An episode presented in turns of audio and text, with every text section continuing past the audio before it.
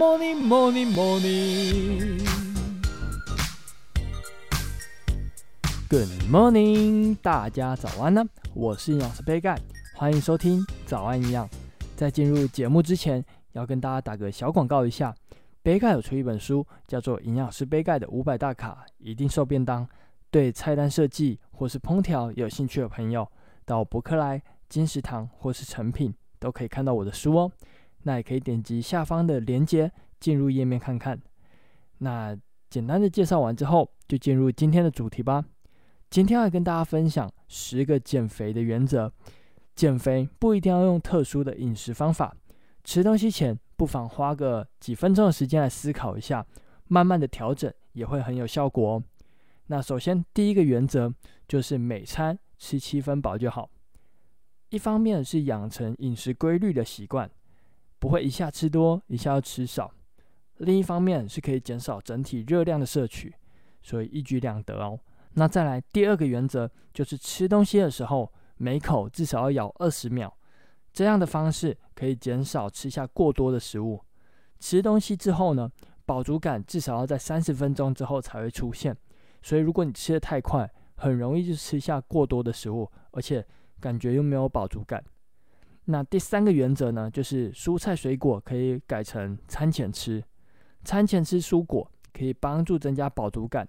当餐吃的东西呢，就会比较少一点哦。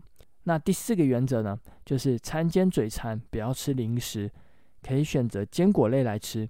坚果富含 Omega 三的脂肪酸，也富含一些膳食纤维，嘴馋的时候吃一点也是不错。那杯盖最常吃的方法呢，就是搭优格来吃的话呢，又可以增加一些乳制品的摄取，还不错哦。那第五个原则呢，就是避免空腹吃甜食。空腹吃甜食，包括像是甜点、饮料等等，对血糖的影响太大，可能会越吃越饿，要特别注意。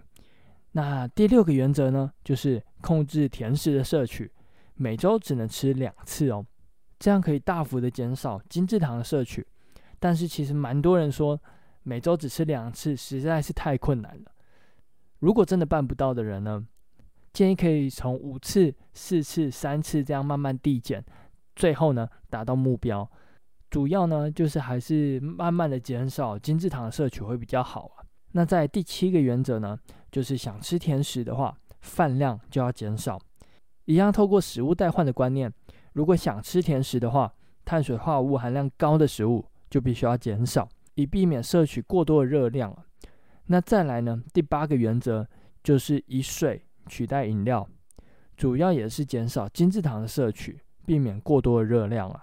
那在第九个原则就是牛奶跟豆浆也可以取代饮料哦。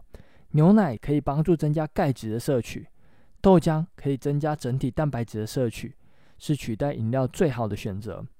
那最后一个原则也是讲到烂掉的原则，就是每周至少要运动三次。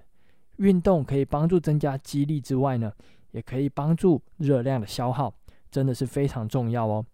那这边就简单的分享几个原则，减肥不一定要尝试特殊的饮食方法，照着这些原则做看看，希望可以帮助到大家。那今天早安养就到这边喽。